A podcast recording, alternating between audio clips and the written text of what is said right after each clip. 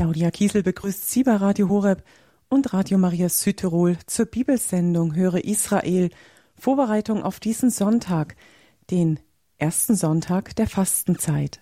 Ja, wir unterbrechen den gewöhnlichen liturgischen Jahreskreis, denn seit Mittwoch, dem Aschermittwoch, sind wir in die Fastenzeit gemeinsam gestartet.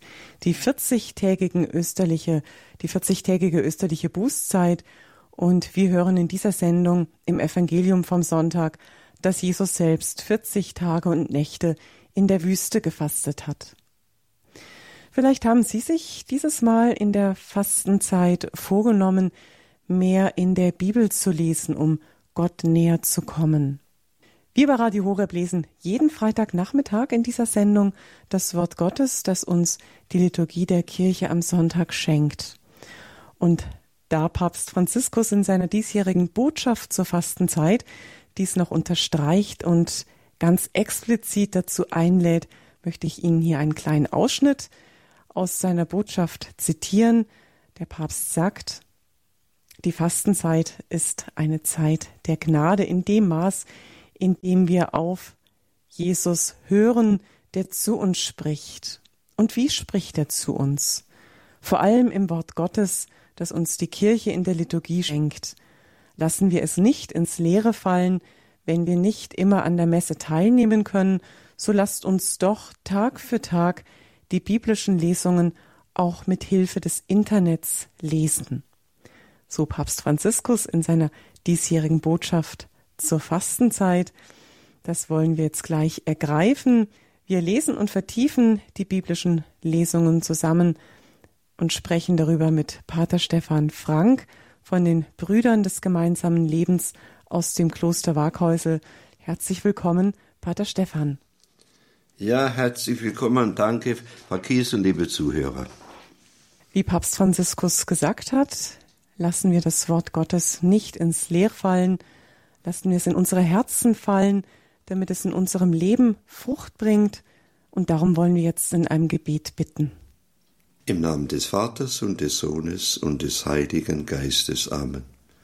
Herr. Jesus Christus, du bist das Wort des Vaters, gesandt, um hundertfältige Frucht zu bringen. Du hast den Ackerboden des Herzens Mariens bereitet, um hundertfällige Frucht zu bringen. Auch unser Herz hast du bereit durch Taub und Firmung, durch die Gnade, das uns ein hörendes Herz geschenkt, das wir jetzt erbitten möchten, wie der Prophet Samuel und wollen dich beten, Herr, rede, Herr, dein Diener, deine Dienerin hört. Wir hören als Mutterkirche mit Maria und wie Maria, um das Wort zu bewahren und Frucht zu bringen in dieser Fastenzeit. Auch wenn man sich nicht viel vorgenommen hat, aber Frucht bringen in Geduld. Das ist ihm angesagt. Dazu segne sie jetzt der allmächtige Gott, der Vater und der Sohn und der Heilige Geist. Amen. Wir beginnen jetzt mit der ersten Lesung vom kommenden Sonntag. Das ist aus dem Buch Genesis im Kapitel 2, die Verse 7 bis 9 und dann geht es weiter im Kapitel 3. Gott der Herr formte den Menschen, Staub vom Erdboden, und blies in seine Nase den Lebensatem. So wurde der Mensch zu einem lebendigen Wesen. Dann pflanzte Gott der Herr in Eden im Osten einen Garten und setzte dorthin den Menschen, den er geformt hatte. Gott, der Herr, ließ aus dem Erdenboden allerlei Bäume wachsen, begehrenswert anzusehen und köstlich zu essen, in der Mitte des Gartens aber den Baum des Lebens und den Baum der Erkenntnis von Gut und Böse. Die Schlange war schlauer als alle Tiere des Feldes, die Gott der Herr gemacht hatte. Sie sagte zu der Frau, hat Gott wirklich gesagt, ihr dürft von keinem Baum des Gartens essen? Die Frau entgegnete der Schlange, Von den Früchten der Bäume im Garten dürfen wir essen, nur von den Früchten des Baumes, der in der Mitte des Gartens steht, hat Gott gesagt, davon dürft ihr nicht essen und daran dürft ihr nicht rühren, sonst werdet ihr sterben. Darauf sagte die Schlange zur Frau, Nein, ihr werdet nicht sterben. Gott weiß vielmehr, sobald ihr davon esst, gehen euch die Augen auf, Ihr werdet wie Gott und erkennt Gut und Böse. Da sah die Frau, dass es köstlich wäre, von dem Baum zu essen, dass der Baum eine Augenweide war und begehrenswert war, um klug zu werden. Sie nahm von seinen Früchten und aß. Sie gab auch ihrem Mann, der bei ihr war, und auch er aß. Da gingen beiden die Augen auf, und sie erkannten, dass sie nackt waren. Sie hefteten Feigenblätter zusammen und machten sich einen Schutz. Danke für das Wort Gottes. Liebe Zuhörer von Radio Horeb, wenn wir bedenken, dass dieser Text, dieser zweite Schöpfungsbericht, also dieser Bericht von der Genesis, vielleicht tausend Jahre vor Jesus geschrieben wurde, da spüren wir ein ganz alter Text, eine ganz ursprüngliche Redeweise Gottes mit ganz, ganz großem Inhalt. Und mir geht immer das Herz auf, wenn ich die, diese ersten Texte höre der Bibel. Von Kindheit an hat man sie gelernt, hat man Ehrfurcht gehabt und hat geglaubt, dass das die Wahrheit ist. Wenn es auch in Bildern gesprochen ist, wenn es heißt, er blies den Menschen den Lebensotem ein. Und vom Staub ist die Rede. Viele von ihnen haben das Aschenkreuz empfangen. Vergessen wir nicht, aus Staub gebildet, wir haben es eben gehört, aber der Lebensodem Gottes ist uns eingehaucht, der Ruach, der Heilige Geist. Und jetzt sind wir ein lebendiges Wesen, Gottes Abbild, Gott ähnlich. Aber vergessen wir auch nicht, dass wir wirklich wieder zum Staub zurückkehren müssen und dass wir das Aschenkreuz im Zeichen des Kreuzes empfangen haben. Die Vergänglichkeit müssen wir jetzt akzeptieren, annehmen. Und es ist etwas Furchtbares, wenn man bedenkt, warum ist hier vom Tod die Rede? Gott ist ein Gott des Lebens. Es gibt noch keine Sünde. Es gibt noch keine Krankheit. Es gibt noch keinen Tod. Aber was gibt es? Es gibt eine Vorschrift Gottes. Und alles ist uns gegeben. Aber nur auf eines dürfen wir nicht rühren. Es geht ja nicht nur ums Essen, sondern daran sollt ihr nicht rühren. Sie wollen sein wie Gott. Sie kennen diese vielen Witze, wo man sagt, da Apfel essen und so weiter, diese Früchte. Es geht ja nicht um eine Frucht, ob Apfel oder Birne. Es geht darum, von einem Baum zu essen, der uns nicht tut, obwohl wir alles haben Sie kennen das vom Buffet. Da gibt's alles, was man will. Man muss von allem etwas versuchen. Aber wenn man von allem etwas nimmt, ist es zu viel. Und hier sagt Gott, daran sollt ihr nicht rühren. Ihr werdet sein wie Gott und ihr kennt gute Böse. Das, was das Wesen Gottes ist, gut und böse zu unterscheiden. Und, und zu sagen, ja Herr, daran sollt ihr nicht rühren. Und wir haben gehört, dass die Schlange schlauer war. Der Mensch will schlau werden und klug werden. Und da müssen wir die Demut aufbringen und sagen, Herrgott, ja, es ist schön, wenn man studiert und wenn man sich einübt. Aber schlau werden, schlau wie die anderen, klüger werden wie andere, die Schlange. Nachher werden wir Jesus hören und sehen in der Versuchung vom Teufel. Die Schlange, ein Bild für den Teufel, der uns versucht, der uns von Gott abbringen will, der die Schrift kennt, der die Schrift zitiert, aber verdreht. Denn Diabolos heißt er der Verwehrer, der Durcheinanderwirfer. Und vergessen wir nicht, es geht hier um einen Garten. Gott hat uns in einen Garten gesetzt. Die Erde war ein Garten mit allerlei Früchten. Und Gott meint es gut mit uns. Und Gott will uns nicht irgendetwas vorenthalten. Aber der Mensch ist ein Geschöpf Gottes und soll nicht werden wie Gott. Und die Sünde im Paradies war, dass sie sein wollten wie Gott. Und die Schlange ist hier auch der nicht nur der Diabolos, sondern auch der Verführer. Nachher werden wir hören, der Versucher.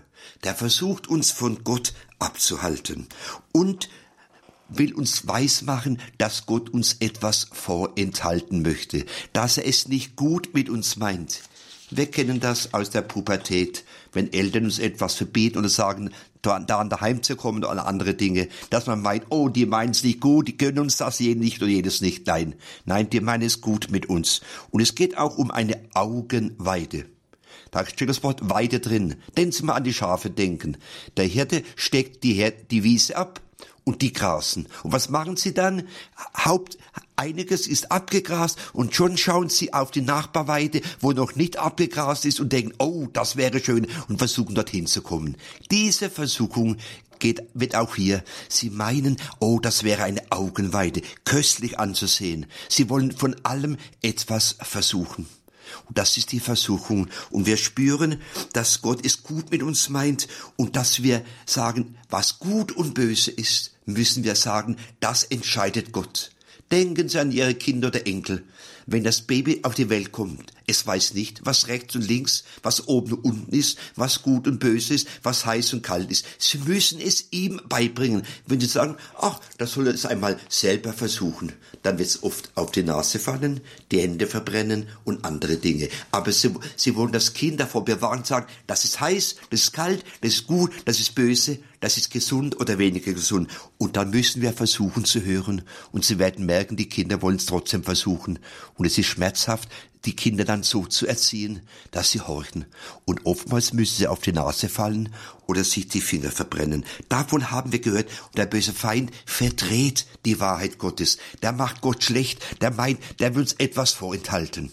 Und die Schlange war schlauer. Es gibt eben Geister Gottes. Wir wissen das vom Erzengel Michael, dass er der Anführer war und dass der Teufel der oberste Fürst war und dass er eine große Erkenntnis Gottes hatte. Aber er wollte sein wie Gott und will uns in diesen Fall hineinziehen. Das ist das Problem, dass die Engel gefallen waren, die bösen Engel und der Teufel vor allem, und dass er versucht, uns in diesen Fall, in diesen Abfall von Gott hineinzuziehen. So wie ein Dieb, der sagt, du, ich suche einen Kompagnon, komm, mach mit, damit er da genauso mitmacht und es nicht allein ist. Das ist die Versuchung. Während die guten Engel uns zu Gott hinführen wollen, so versucht er uns von Gott wegzubringen. Das ist das Wesen Gottes, dass wir im Bund mit Gott leben und das aus, nachher werden wir hören, aus dem Garten wird eine Wüste. Und da ist ein großer Mangel. Das werden wir nachher. Aber hier ist alles in Fülle. Und Gott hat gesagt, daran dürft ihr nicht rühren. Es geht um die Erkenntnis Gottes. Sein wollen wie Gott. Das war die Ursünde. Und die Theologen sagen, in jeder Sünde, auch in der kleinsten, ist eine, eine Tendenz darin, ich will selber bestimmen, ich will selber versuchen, ich glaube nicht, dass das falsch ist und ich weiß das selber moralisch, was Richtung gut ist, ich weiß das besser, ich, weiß, ich will es ausprobieren. Immer ist die Tendenz drin, sein wollen wir Gott, autonom, selbstständig zu sein, niemand über uns zu haben, der uns etwas bestimmt oder etwas verbietet oder etwas zusagt. Das ist das Wesen der Sünde. Bei Johannes heißt es im Evangelium Sünde ist, dass sie nicht an mich glauben, dass sie nicht Gott Gott sein lassen. Das wird auch nachher das Thema sein, dass Gott Gott sein will und dass der Mensch ein Geschöpf ist. Ein wunderbares Geschöpf, ein geliebtes Geschöpf, ein Geschöpf, das Gott ähnlich ist und auch für die Ewigkeit bestimmt ist. Und es gibt noch keinen Tod, noch keine Krankheit und nichts, aber die Möglichkeit. Und wir spüren, dass diese Versuchung auch bis heute gilt und dass jeder Mensch dazu berufen ist, zu widersagen. Das, was wir in der Osternacht machen. Und dass die Frau von ihren Körperlichkeit her, von ihrem Geschlecht her empfänglich ist. Maria ist empfänglich im guten Sinne, aber die Eva als Frau ist empfänglicher für die Ansprache des bösen Feindes, körperlich und geistig. Und dann gibt sie auch ihrem Mann davon. Und darum muss die Frau aufpassen, dass sie wie Maria empfänglich ist für das Gute und verschlossen für das Böse und für die Sünde. Und was tut sie? Sie gibt auch ihrem Mann, sie will nicht alleine sein, sie macht was ähnliches wie der böse Feind, der auch von Gott abgefallen war. Und jetzt erkennen sie sich selber. Jetzt erkennen sie Gott, jetzt erkennen sie sich selber und sie wissen, was es ist, ein Feigenblatt. Sie machen sich selber einen Schurz. Sie haben, sie schämen sich voreinander. Sie fühlen sich nackt. Und nachher wird Gott sagen, warum bist du nackt? Warum fühlst du dich nackt? Nackt sein heißt nicht, keine Kleider anhaben, sondern sich vor Gott bloß sein zu wollen, zu spüren, ich bin nackt, ich muss mich schämen, ich muss mich verstecken, ich kann nicht offenbar sein, ich muss mich verdecken, verhüllen. Das ist die Folge der Sünde. Später wird Gott ihnen selber Röcke und andere Dinge machen. Aber jetzt versuchen sie ein Feigenblatt. Und sie, sie kennen dieses Stichwort, wenn jemand sagt, ach, das ist ein Feigenblatt, da will etwas verdecken, aber kann es eigentlich nicht, denn ein Feigenblatt kann uns nicht wirklich verdecken und bedecken und bekleiden, sondern wir sind trotzdem nackt. Und wir spüren, dass wir jetzt wirklich sterbliche Menschen sind, dass wir erkennen, was gut und böse, und dass wir erkennen, dass der böse Feind uns hin das Licht geführt hat und nicht zum Licht. Danke, Jesus, dass wir so zwar aus dem Paradies vertrieben sind, aber so hineinblicken durften, wie es am Anfang war und dass Gott uns helfen möchte, zu widersagen und diese Grenze einzuhalten. Du bist Gott, du bist Herr und ich bin dein Geschöpf, wenn auch geliebt und wunderbar geschaffen, aber Geschöpf und ich darf nicht sein wie Gott, sondern Gott will uns etwas schenken, was diese beiden sich genommen haben. Sie kennen das, was Gott uns eigentlich zugedacht hat, die Ewigkeit, die Gottebenblichkeit, das ewige Leben. Das will der Mensch sich holen, sich rauben, wie ein Dieb, wie ein Räuber, obwohl Gott es uns schenken möchte.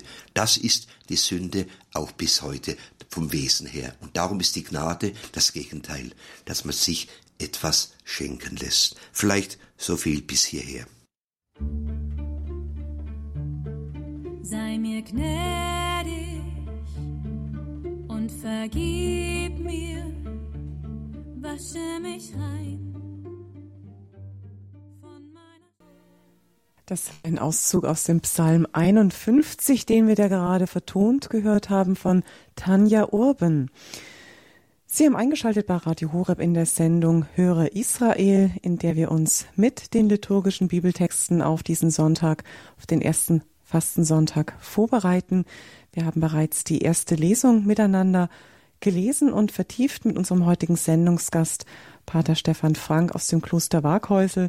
Wir kommen jetzt zur zweiten Lesung, die wir auch in der Sonntagsmesse hören werden aus dem Brief des Apostels Paulus an die Gemeinde in Rom. Römerbrief Kapitel 5, die Verse 12 bis 19. Hier nochmal der Hinweis, Sie finden die Texte zu Mitlesen auch online auf unserer Homepage horeb.org. Schwestern und Brüder, durch einen einzigen Menschen kam die Sünde in die Welt und durch die Sünde der Tod. Und auf diese Weise gelangte der Tod zu allen Menschen, weil alle sündigten. Sünde war nämlich schon vor dem Gesetz in der Welt. Aber Sünde wird nicht angerechnet, wo es kein Gesetz gibt. Dennoch herrschte der Tod von Adam bis Mose auch über die, welche nicht durch Übertreten eines Gebots gesündigt hatten, wie Adam, der ein Urbild des Kommenden ist. Doch anders als mit der Übertretung verhält es sich mit der Gnade.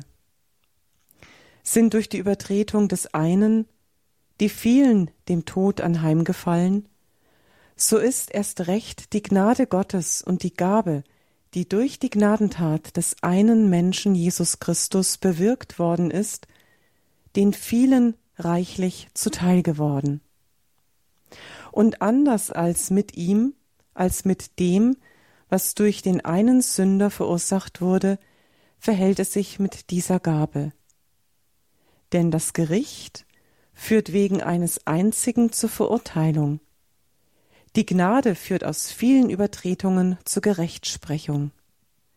Denn ist durch die Übertretung des einen der Tod zur Herrschaft gekommen, durch diesen einen, so werden erst recht diejenigen, denen die Gnade und die Gabe der Gerechtigkeit reichlich zuteil wurde, im Leben herrschen durch den einen Jesus Christus. Wie es also durch die Übertretung eines einzigen für alle Menschen zur Verurteilung kam, so kommt es auch durch die gerechte Tat eines einzigen für alle Menschen zur Gerechtsprechung, die Leben schenkt. Denn wie durch den Ungehorsam des einen Menschen die vielen zu Sündern gemacht worden sind, so werden auch durch den Gehorsam des einen die vielen zu Gerechten gemacht werden. Danke. Ja, liebe Zuhörer, wir haben vorhin vom Ungehorsam gehört. Horchen, Gehorchen hängt zusammen. Sie haben nicht auf Gott gehört, sie waren ungehorsam, haben auf den Widersacher gehört, der Durcheinanderbringer, der, sie versucht hat, von Gott abzubringen. Jetzt ist auch vom Horchen und Gehorchen die Rede. Weder vom Ungehorsam des einen. Und hier gibt's was ganz Wichtiges. Es sind wunderbare lange Texte. Es geht auch um den Einzelnen. Diese einzelne, diese einzige Adam. Manche sagen, was kann ich dafür, dass der Adam gesündigt hat und die Eva, was kann ich dafür? Ja, und es war, was Benedikt auch gesagt hat, es gibt für Gott nicht den Einzelnen als solches, sondern ich bin immer als Einzelner leibhaftig verbunden, von meinen Eltern kommend und von, mit den Nachfahren verbunden. Leibhaftig sein heißt den Leib empfangen von Papa und Mama und so weiter. Und, und dieser Adam ist ein Bild für den Kommenden. Und hier hat einer gesündigt und es hat Auswirkungen für alle. Und wir kennen die negativen Auswirkungen. Und der Paulus, der sieht das so positiv. Aber wenn wir in unser Leben, in die Welt hineinschauen, auch heute an den Krieg, dann denken wir, ja, wo ist da die Rede von von, von dieser Gabe des Einzigen, der uns alle gerecht macht. Was sehen wir denn? Wir sehen die vielen Übertretungen. Und wir haben gehört, Sünde führt zum Tod. Und den Tod hat Gott nicht gemacht. Vorhin war die Rede davon, wenn du davon isst, wirst du sterben. Gott kennt nicht den Tod, er weiß nicht, was der Tod ist. Aber wenn sich der Mensch von Gott trennt, dann erfährt er sich als Tod von Gott getrennt. Und hier geht es darum, dass die Folge der Sünde der Tod ist. Und darum dürfen wir sie nicht verharmlosen. Und wir kennen den, den, die Aussage von Gott, Adam, was hast du da getan? Gott erschrickt vor dem, was er sieht, was der Mensch getan hat, wie er ungehorsam war. Was hast du getan? Adam, was hast du uns eingebockt? Was geht das mich an? Kennen Sie die andere Stelle, wo es heißt, ja, bin ich der Hüter meines Bruders? Was geht mich mein Bruder an? Ja? Der gibt mich viel an, weil er mein Bruder ist oder meine Schwester ist. Und das, was der Adam, was der Einzelne getan hat, ist auf die anderen übergegangen, indem sie alle sündigten oder weil alle sündigten. Und Adam ist der Erste gewesen, der Einzige. Und Gott hat ihn bestraft und mit ihm das ganze Menschengeschlecht. Wir kennen das von der einen Welt, man spricht zwar von der dritten Welt, aber es gibt nur eine Welt. Es gibt nur eine Menschheit. Es gibt zwar viele Völker, aber eine menschliche Natur, eine Menschheit und da, da sind wir alle verbunden. Denken, wir, denken Sie an die Rede bei Paulus vom Leib Christi. Da sind zwar wir einzelne Glieder, einzelne Menschen, einzelne Christen, aber nicht isoliert von anderen. Und darum hat diese Sünde des Adam Auswirkung auf alle. Und jetzt schauen wir auf diesen einzelnen Jesus Christus, wo Gott gesagt hat, durch diesen einzigen, der macht wieder gut, überreich gut, was dieser einzelne Adam äh, Böses getan hat. Und darum ist Jesus der Hinweis auf den Kommenden. Denken Sie an den Teufel Johannes, der im Knast sitzt und sagt, bist du der, der kommen soll? Oder müssen auf einen anderen, ja Jesus, du bist der kommende, der gekommene Adam, der neue Adam. Und hier sind mehrmals die Rede von den vielen. Sie wissen das auch bei der Wandlungsworte. Für euch und wir sprechen von allen vergossen. Aber Pastor hat, hätte gern gehabt, dass die Priester beten für die vielen, weil wörtlich im Hebräisch heißt es viele, aber gemeint ist alle. Durch die Übertretung des Einzelnen sind die vielen dem Tod anheimgefallen. Und alle müssen sterben, keiner bleibt übrig. Sie kennen manche Oma, die sagt, oh, jetzt bin ich fast 100 Jahre alt. Ich glaube, der Gott hat mich vergessen. Ein Vierteljahr später hat er sie nicht vergessen, weil wir alle in ihm gesündigt haben und durch ihn. Aber jetzt kommt dieser eine neue Adam, der und der mit dem Menschengeschlecht verbunden ist. Wenn im Advent der Stammbaum Jesu vorgelesen wird, denken manche Pfarrer, oh je, die vielen Namen, was denken die Leute, die hören doch gar nicht zu. Nein, oh, da freue ich mich riesig. Warum? Weil ich sage, dazu gehöre ich, da bin ich eingepropft, das sind meine Vorfahren, die will ich alle im Himmel sehen und ich bin die Nachfahren von diesen Vorfahren. Ich gehöre dazu und ich freue mich, zu Adam zu gehören und ich sage manchmal auch beim Hochgebet, was heißt, dass, dass sich Gott erbarmt hat, auch die vor uns waren, von Adam und Eva angefangen, hat er sich uns erbarmt. Und die Gabe des einen macht die vielen gerecht. Aber viele sagen, ja, was nützt mir diese Gabe? Manche sagen sogar, der Herrgott hat mir noch kein Bier bezahlt. Aber Paulus weiß, was dieser eine getan hat. Der hat mich geliebt, sich für mich hingegeben. Der hat mich aus dem größten Sünder zu einem Heiligen gemacht, zum Apostel, obwohl ich das nicht wert bin. Und der Paulus, der sagt es da, sind durch die Ungerechtet hat es einen, die vielen dem Tod anheimgefallen, so wird durch die Tat des einen, der sich wer am Kreuz für uns hingegeben hat und gesagt hat, verzeih ihnen, der aus dem Minus, sag ich gern, ein Plus gemacht hat, das ist das Kreuz, und der die Verurteilung aufgehoben hat, aus dem Minus ein Plus. Und darum heißt bei Paulus und beim Jesus auch, er hat unsere Schuld an das Kreuz geheftet. Und jetzt kommt das Kreuz zutage, da hat er uns diese Gabe der Erlösung, der Gerechtfertigung geschenkt. Aber frag einmal die normalen Christen, bist du erlöst? Fühlst du dich gerechtfertigt? Fühlst du dich von Gott angenommen? Und, und so weiter. Hat der Weltmann gesagt. Ja, das spürt man weniger. Wenn wir in die Welt hineinschauen, sieht man die Folge der Sünde, den Tod, die Krieg, Krankheit, Not und Elend. Aber wenn wir im Glauben auf Jesus schauen, auf seine Tat, auf die Menschwerdung, auf sein Wirken, auf sein Leid und Sterben, und dann spüren wir, der macht die vielen gerecht. Und darum die Taufe, die Rechtfertigung aus dem Glauben, den Heiligen Geist. Und, oder die Beichte, wo ich spüre, ich bin befreit, er hat mich wieder recht gemacht, gerecht gemacht. Der Martin Luther hat lang gesucht. Wie finde ich die Rechtfertigung aus dem Glauben? Hier hat Paulus darüber gesprochen. Durch diesen einen wird die Gabe der, den vielen zu sein. Und zwar überreich ein Attribut für Gott, die Fülle, das Überreiche, ein Attribut des Menschen, die Armut, die Schwachheit, der Mangel, die Not. Aber überreich sind wir beschenkt und danke es für diesen deinen Gehorsam, dass du gehorsam warst bis zum Tod am Kreuz und den Ungehorsam des Adam wieder gut gemacht hast. Du bist der neue Adam, du bist der Gekommene und auf den wir alle gewartet haben. Und darum singen wir an Ostern, oh glückliche Schuld, du hast dem Erlöser den, uns geschenkt und die Schuld Adams wieder wettgemacht. Also von daher feiern wir die Erlösung und spüren wir, dass wir erlöst und befreit sind und sagen nicht, was hat ich mit Adam zu tun, sondern fragt, sagt, Herrgott, weil ich so viel mit dem neuen Adam zu tun habe, kann ich auch mich zum ersten Adam zugehörig fühlen. Vielleicht so viel bis hierher.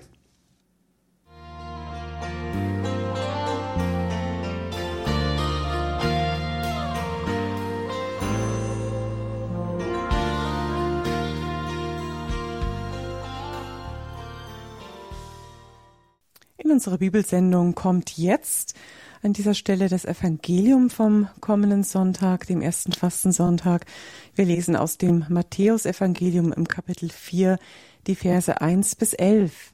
Matthäus 4, 1 bis 11. In jener Zeit wurde Jesus vom Geist in die Wüste geführt. Dort sollte er vom Teufel versucht werden. Als er vierzig Tage und vierzig Nächte gefastet hatte, hungerte ihn. Da trat der Versucher an ihn heran und sagte, Wenn du Gottes Sohn bist, so befiehl, dass aus diesen Steinen Brot wird. Er aber antwortete, In der Schrift heißt es, Der Mensch lebt nicht vom Brot allein, sondern von jedem Wort, das aus Gottes Mund kommt. Darauf nahm ihn der Teufel mit sich in die heilige Stadt, stellte ihn oben auf den Tempel und sagte zu ihm, Wenn du Gottes Sohn bist, so stürz dich hinab. Denn es heißt in der Seinen Engeln befiehlt er um deinetwillen, und sie werden dich auf ihren Händen tragen, damit dein Fuß nicht an einen Stein stößt.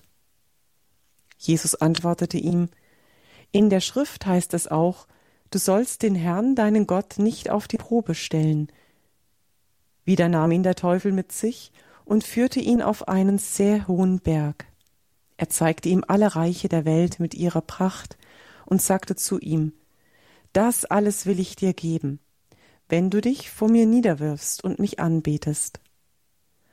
Da sagte Jesus zu ihm, Weg mit dir, Satan, denn in der Schrift steht, den Herrn, deinen Gott, sollst du anbeten und ihm allein dienen. Darauf ließ der Teufel von ihm ab, und siehe, es kamen Engel und dienten ihm. Frohe Botschaft für uns. Meine Brüder, meine Schwestern, jetzt ist aus dem Garten des Paradieses die Wüste geworden. Die Erde war wüst und wir Dornen und Disteln. Und jetzt kommt der Messias, um die Welt zu retten.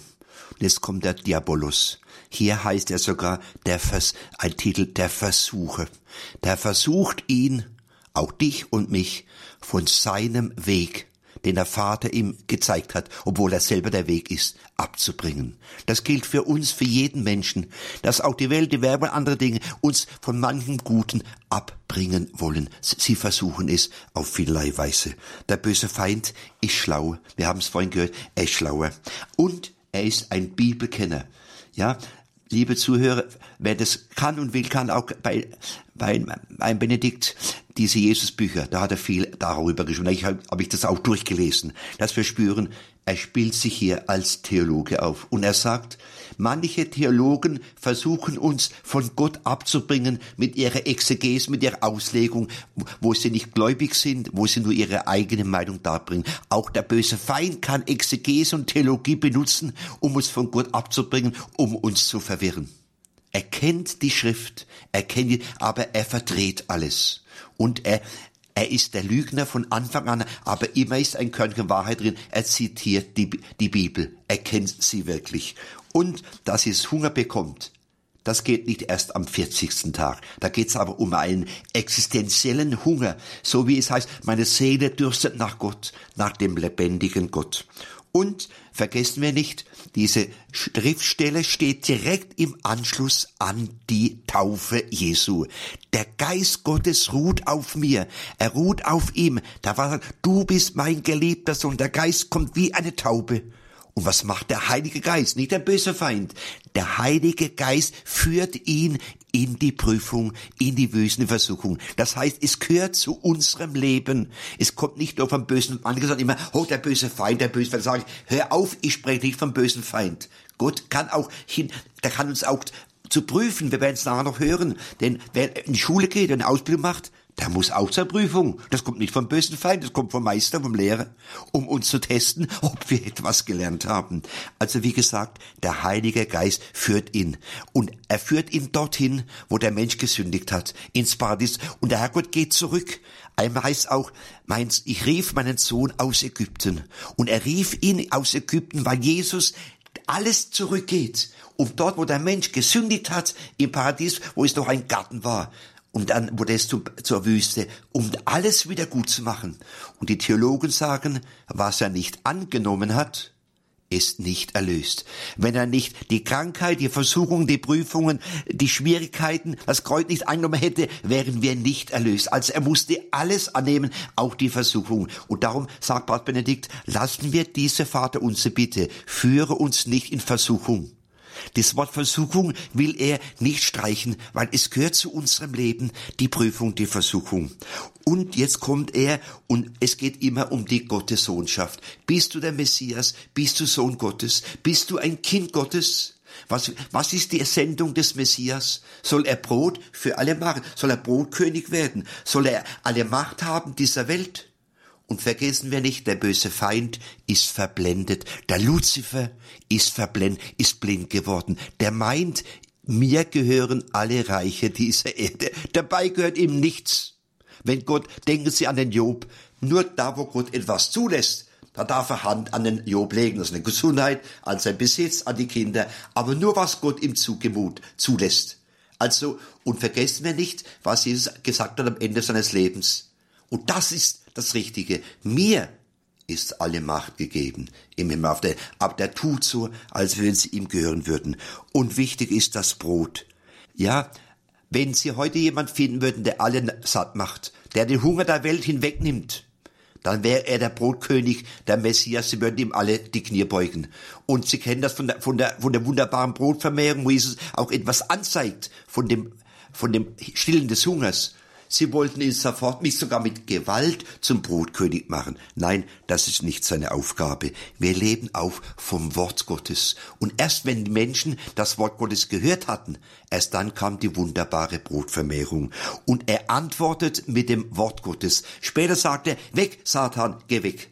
Aber hier antwortete er dem Teufel mit dem wirklichen, wahren Wort Gottes, dass der Mensch aus seinem Wort lebt vom Wunder Und das ist Jesus. Er ist das Wort aus dem Munde des Vaters und davon leben wir. Herr Petrus sagt einmal, ja, wohin soll ich gehen? Du hast Worte ewigen Lebens. Und jetzt auf den Tempel.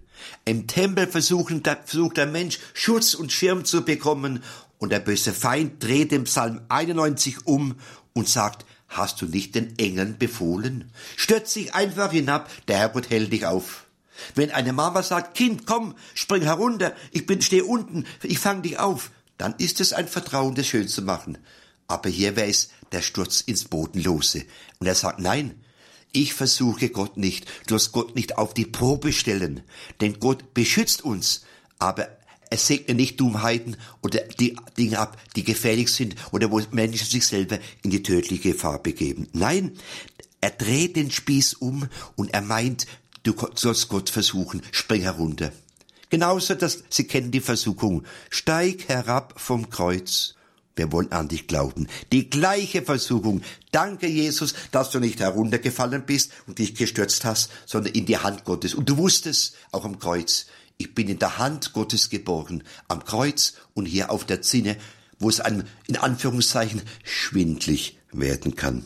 Und dann immer geht's darum, wenn du Gottes Sohn bist. Ja, aber er verzichtet auf die Macht, ein, er verzichtet auf die Macht, Ausübung, wie Gott zu sein, sondern er ist ganz Mensch, er braucht den Schutz Gottes, den Schutz der Menschen, Marian Josefs und, und maß sich nicht an, das zu nehmen, worauf er freiwillig verzichtet hat und den Gott nicht auf die Probe stellen. Und dann noch die letzte, ich habe schon angedeutet, die Anbetung. Sie kennen auch das, was einmal Alfred Delp gesagt hat. Brot ist wichtig. Wir haben es vorhin gehört, wenn man Hunger hat. Freiheit ist noch wichtiger. Denken Sie an die Ukraine, die könnten sagen, oh, gib doch das Land ab und so weiter. Nein, die Freiheit ist wichtiger. Am wichtigsten ist aber die ungebrochene Treue und die unverratete Anbetung. Das, was Sie oft auch im Radio Horeb haben hören oder zu Hause, wo die Menschen die Anbetung suchen, wo sie ihre Knie beugen, wo sie sagen, ich bete dich an, ich glaube an dich, ich hoffe auf dich, ich liebe dich. Das ist unsere Berufung. Denken Sie ans Paradies. Er ist Gott und wir sind seine Kinder, aber wir sind seine Geschöpfe. Wir beugen unsere Knie der Mensch ist dann groß, wenn er die Knie beugt und Gott anbetet. Und nur vor ihm soll sich niederwerfen. Und jetzt spüren Sie, dass Jesus genau das sagt und tut, was im alten Bund steht. Du sollst Gott nicht versuchen, nur den Herrn, deinen Gott, sollst du anbeten und ihm allein dienen. Und so wirft er ihn zurück und sagt, weg, weiche von mir und bete Gott allein an. Und so besteht er die Prüfung. Und viele machen andere Dinge heute zum Gott, zum Götzen und beugen ihre Knie. Denken Sie an ersten Märtyrer der Anfangszeit. Weihrauch können nehmen oder Gott verleugnen und du hast dein Leben gerettet. Nein, Gott anbeten, ihm die Ehre geben und nur vor Gott niederfallen und auf die Macht verzichten und auf das Geld immer vorsichtig sein. Macht wird oft missbraucht, Geld ist oft auch ein Werkzeug des bösen Feindes, aber nicht grundsätzlich, aber immer wieder versucht er es. Und Gott verzichtet darauf, auf Reichtum, auf Macht. Seine Macht ist die Liebe, das Erbarmen, das Verzeihen. Er bleibt am Kreuz, er bleibt auf der Spitze oben stehen und er verzichtet, ein Wunder, ein Brotwunder zu wirken. Das ist unsere Rettung. Aber er schenkt uns in der Eucharistie den Hinweis auf das Brot, das vom Himmel kommt und uns ewiges Leben schenkt. Und dann zum Schluss erfüllt sich das Wort Gottes. Der Teufel dreht im Psalm 91 um und sagt, oh, die Engel, die passen auf dich auf, spitzt herab. Aber jetzt wird der Psalm richtig ausgelegt, jetzt kommen die Engel und dienen ihm. Das ist ihre Berufung und unsere Berufung, Gott zu dienen und den Schutz Gottes zu erfahren. Auch am Kreuz, wo sie sich der Vater, Jesus geborgen hat, Vater, in deine Hände lege ich meine Reise. Bei Gott bin ich geborgen. Und der böse Feind, dem möchten wir wieder sagen und danken, dass das am Anfang der Fastenzeit steht, am Anfang des Wirkens Jesu. Er will ihn von seiner Sendung abbringen. Und er besteht diese Prüfung. Wir wollen beten, dass auch wir unsere Sendung als Christen und Menschen in dieser unserer Zeit bestehen. Bis hierher. Mit Pater Stefan haben Sie jetzt, liebe Hörerinnen und Hörer, die Sie jetzt diese Sendung verfolgen, noch die Möglichkeit zu sprechen. Rufen Sie gerne jetzt in dieser Sendung an 089 517 008 008. Gibt es noch Fragen? Vielleicht auch Erfahrungen, die Sie selbst gemacht haben mit dem Wort Gottes, das Ihnen ganz konkret geholfen hat in Zeiten der Versuchung, dass Sie auch mit einem Wort Gottes erwidert haben. Melden Sie sich gerne unter der 089 517 008 008. Wir freuen uns auf Ihre Beteiligung, auf das, was Sie in diese Sendung noch mit hineinwerfen, damit es eine schöne, runde Sendung wird. Bis gleich.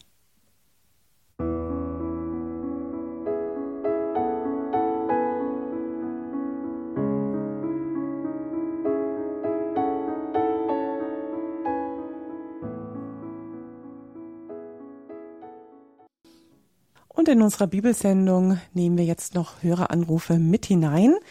Wir sind gespannt, was da so kommt an Fragen, Anmerkungen oder vielleicht auch Erfahrungen, die Sie uns mitteilen, hier unter der 089 517 008 008. Frau Witt aus Wasserburg am Inn. Grüß Gott. Ja, grüß Gott. Ich hätte eine Anmerkung und zwar äh, zu dem ersten Text aus dem Buch Genesis. Da sind ja am Anfang die Worte gefallen, ja, die Frau ist empfänglich für das Böse und so weiter und so fort. Ähm, und es steht ja da in der Bibel, ähm, sie, sie aß und sie gab ihrem Mann, der bei ihr war. Also es ist schon klar, dass die Frau aufs Empfangen aus ist und vielleicht ja von daher auch empfänglicher war. Aber ich möchte einfach anmerken, der Adam stand daneben und hat zugeschaut und hat nichts getan, um seine Frau vor dem Bösen zu schützen.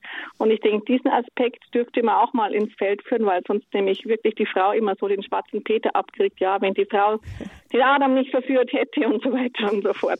Genau. Interessante Bemerkung. Gehen wir mal weiter an den Pater Stefan. Ja, keine Frage, wunderbar.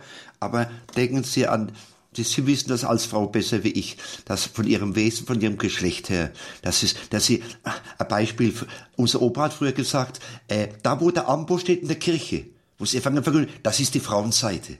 Weil sie sind offener, empfänglicher für das Wort Gottes und leiblich und geistig empfänglicher.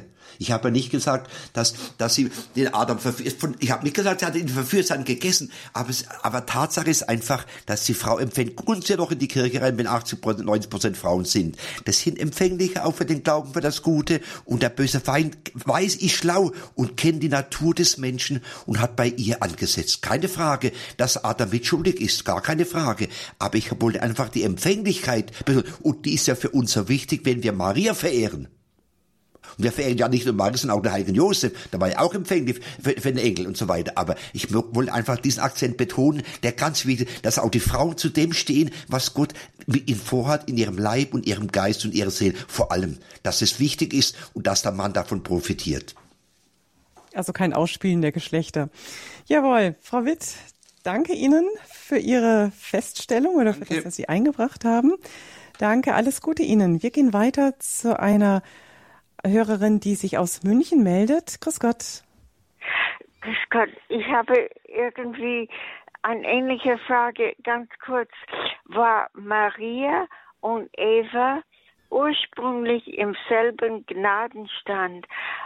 Der Unterschied ist, Maria sagt ja und Eva sagt nein. Gut.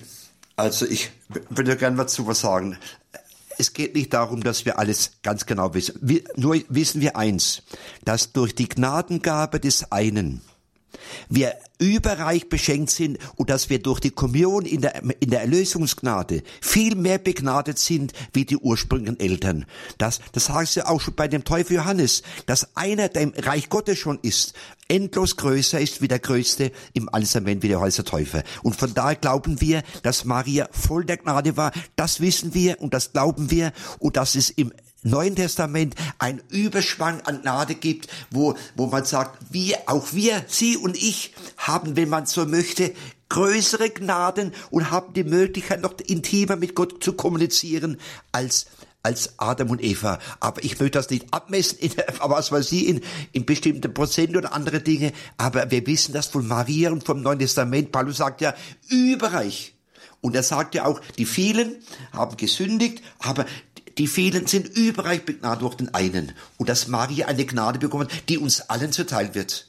Ja, und die Gnade ist eine Person, ist Jesus. Und der, der, der, Jesus, der Jesus ist ja bei uns, in uns drin. Und dort heißt es im Paradies, er kam gegen den Wind und hat geschaut wir, wir wissen und glauben, dass die Kommunion, die Gemeinschaft mit Gott im Neuen Testament und durch Maria und mit uns als Getaufte größer ist und die Gnade größer ist in der Erlösungsgnade als in der Schöpfungsgnade. Das lehrt die Kirche. Aber sagt nicht im Prozent oder, oder macht doch eine, macht doch eine Definitionen.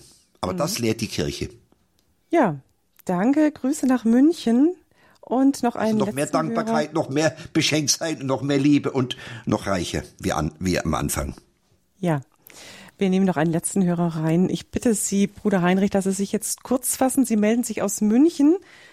Wie ist Ihre Anmerkung, bitte? Ja, mein Name ist Franziskaner Bruder Heinrich Hahn.